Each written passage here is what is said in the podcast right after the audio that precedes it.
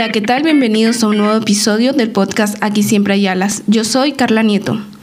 Hace unos días vi una imagen en Instagram de un pasaporte de una mujer de 1920.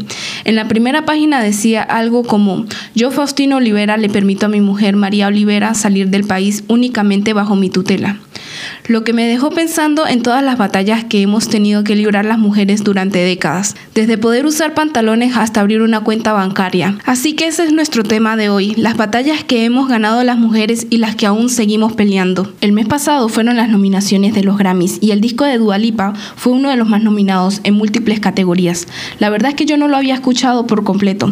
Al tener seis nominaciones llamó mi atención e hizo que lo escuchara con más atención y me detuviera a analizar un poco más las letras y lo primero que me di cuenta es que es un disco bastante personal, donde ella va hablando de su vida y por supuesto es joven y habla abiertamente de su sexualidad, cosa que me encanta porque es normal escuchar a un hombre hablando abiertamente de su sexualidad, pero ¿cuántas mujeres realmente lo hacen? Muy pocas. Pero más allá de esto, su última canción, Voice With Me Voice, es un tema con una crítica bastante fuerte a la sociedad, de cómo las mujeres caminamos con miedo a nuestras casas cuando vamos solas, y da un ejemplo de cómo colocamos las llaves entre nuestros nudillos para poder defendernos por si somos atacadas, y cómo la sociedad nos enseñó a sonreír para no mostrar incomodidad, a esconder nuestra figura, pero sobre todo el pensamiento. Si un niño hace algo malo, se le justifica con el hecho de que es solo un niño, pero si una niña hace algo se le corrige inmediatamente porque serán mujeres. La forma en que hemos sido criados es completamente machista. Parece que las mujeres hemos sido criadas para que les gustemos a los hombres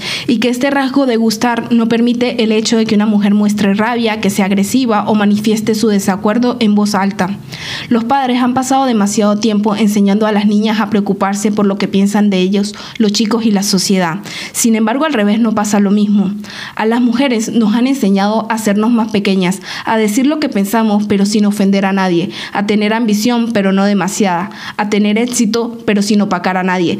Y si nos volvemos una amenaza podemos escuchar la típica frase, esa mujer está loca. Si una mujer es el sostén económico de su familia por diferentes circunstancias, suele fingir que no lo es para no avergonzar a su pareja. En el 2020 todavía se escucha el pensamiento erróneo de parte de las mujeres que el hombre tiene que invitar todo. El hombre tiene el concepto equivocado de que debe demostrar su hombría por medio de materiales. Pero en mi opinión esto no es así. Si una pareja busca un futuro juntos, los dos deberían aportar según estén sus capacidades. El ego en ninguna de los dos debería ser afectado por quien aporta más dinero. Hace poco leí algo que decía que a todas las mujeres nos gustaba el dinero. La única diferencia es cómo cada una lo obtiene. Antes las mujeres solo éramos el sostén de nuestra casa. Parecía que desde que nacíamos sabíamos para qué estábamos destinadas a ser. Ser esposas, madres, amas de casa y cocineras por excelencia. Ser las mantenidas de un hombre y luego de nuestros hijos, como si eso estuviera tatuado en nuestro ADN. Como si todas las mujeres nos gustaran las mismas cosas. O peor aún, como si no fuéramos capaces de hacer algo más grande. Pero la historia nos ha mostrado a mujeres como Margaret Ann Buckley, conocida como Jace Barry, que se hizo pasar por un hombre para conseguir ir a la universidad y estudiar medicina. Margaret soñaba con ser cirujana, algo que era completamente imposible en 1800, por lo que decidió vivir su vida completa como un hombre.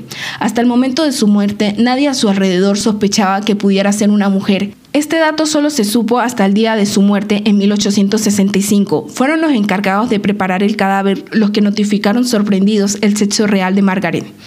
Un caso similar más reciente es el de Rena, conocida como Rusty. Fue una renombrada judoka estadounidense. Desde muy joven entrenaba con pesas y realizaba boxeo, pero fue en 1955 cuando comenzó a interesarse por el judo gracias a un amigo que lo practicaba. Intentó apuntarse a varias competencias, pero en todas fue rechazada por ser mujer, ya que las judokas en esos años no podían competir. Fue así como en 1959, haciéndose pasar por un hombre, consiguió competir y ganar el campeonato de judo.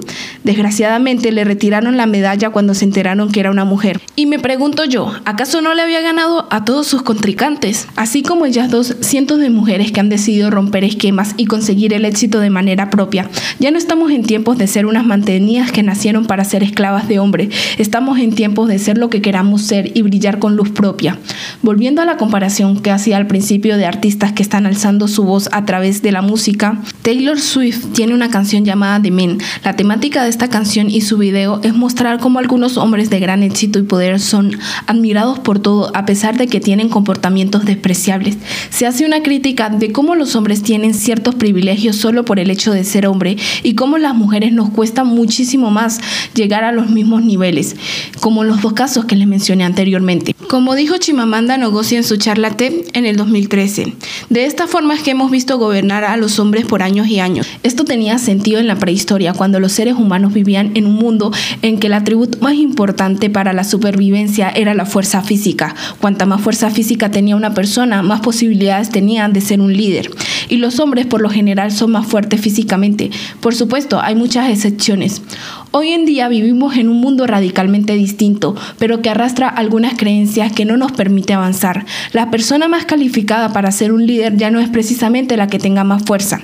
Un líder no siempre tiene que ser un hombre, tiene que ser la persona más inteligente, la que tenga más conocimientos, la más creativa e innovadora. Hemos evolucionado, pero nos queda un largo camino por recorrer y muchos hábitos por corregir. Otra crítica que podemos ver claramente en el video de Men es sobre los dobles estándares actuales. El hecho de que un hombre es alabado por tener muchas conquistas o aventuras en una noche, cosa que es completamente diferente si lo hace una mujer, pues nos tachan de fáciles o otros términos despectivos. Y son términos que no siempre vienen de hombres, sino de mujeres. Son creencias que tenemos y que se han ido reforzando año tras año tras año y que tenemos que parar ya. Al escuchar la palabra feminismo, lo primero que piensa una persona es en una marcha de mujeres que no se depilan, no se maquillan y tampoco usan desodorante, que son bruscas. Y la carga social que hay tras esta imagen es fuerte y declararse abiertamente feminista es una vergüenza para ellos y para las personas que nos rodean. Ser feminista va mucho más allá de esto. Ser feminista es contribuir al cambio que exige la sociedad actualmente, es tratarnos por igual. El ser feminista es saber que la inteligencia no se determina por un género, ni que nuestras capacidades son determinadas porque somos bonitas o porque estamos arregladas. Las feministas somos rabiosas con los maltratos con los abusos y las injusticias que vive la humanidad día tras día, y en especial las mujeres. Todos deberíamos tener rabia, a todos nos debería indignar el sufrimiento de una mujer. En este 2020 se estima que alrededor de 2 millones de niñas sufrieron mutilación genital, práctica que según su cultura garantiza el futuro matrimonio de la niña y el honor de su familia. Con esto la mujer jamás va a sentir placer sexual cuando tenga sus relaciones, así solo tendrá sexo para formar una familia. Tan solo dos de cada 10 mujeres reciben un sueldo apropiado a su puesto de trabajo y sus competencias. 8 de cada 10 hombres consiguen trabajo más rápido que una mujer de la misma profesión. Estos datos siguen siendo muy alarmantes para mí. El feminismo forma parte de los derechos humanos en general. Pero como dice Chimamanda, utilizar la expresión genérica derechos humanos supone negar el problema específico y particular del género. Es una forma de fingir que no han sido las mujeres quienes han sido excluidas durante siglos, las que tienen que batallar con años de culturas y creencias erradas. Es una forma de negar que el problema de género existe. Debemos de empezar por entender que todos somos iguales, que todos somos humanos, que merecemos los mismos tratos y merecemos una sociedad sin violencia. El cambio de pensamiento no es fácil, es desprenderse de una cultura que ha estado acompañada con nosotros generaciones y generaciones, pero es lo mejor que podemos hacer. Así como aquellas valientes mujeres que le dijeron no a la mutilación genital, huyeron de sus familias antes de permitir que una cruel tradición les dañara la vida, o aquellas valientes mujeres que salieron a protestar por sus derechos al voto, y toda la generación de mujeres que luchamos día tras día para que en nuestro trabajo sea valorado al igual que el de nuestros compañeros hombres feminismo no es una batalla que deban librar solo las mujeres, sino todas las personas. Espero este capítulo haya sido de su agrado. Hasta el próximo martes.